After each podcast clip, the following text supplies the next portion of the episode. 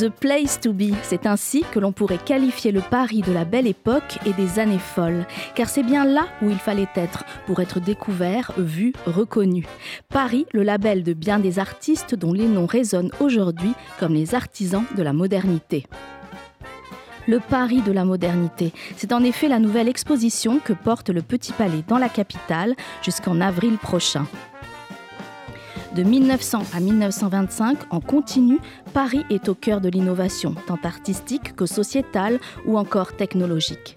Les artistes du monde entier, et notamment d'Europe de l'Est, s'y installent et puisent dans la capitale une liberté et une inspiration foisonnantes, participant ainsi à la construction d'un rayonnement international à la fois chronologique et thématique, le parcours de l'exposition met en regard les diverses facettes de cette créativité.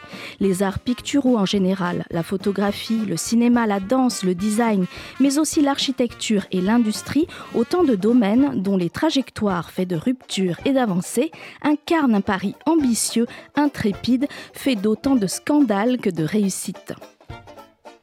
Un pari de tous les possibles, où des artistes désœuvrés, précaires, méchanceux tapent dans l'œil de mécènes au flair aiguisé qui savent déceler dans un Chaim Soutine tout le génie de l'homme torturé.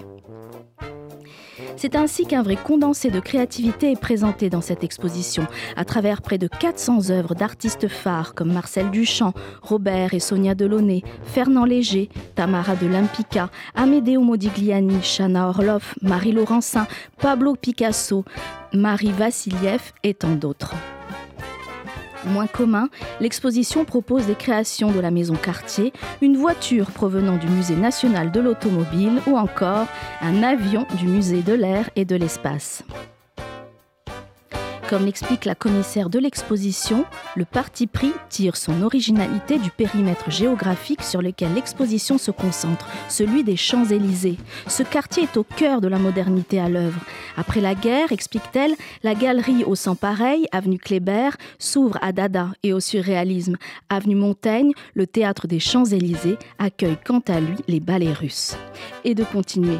En 1925, Joséphine Baker y fait sensation avec la Nègre et attire le tout Paris. Le Paris de la modernité est à découvrir au Petit Palais jusqu'au 14 avril prochain.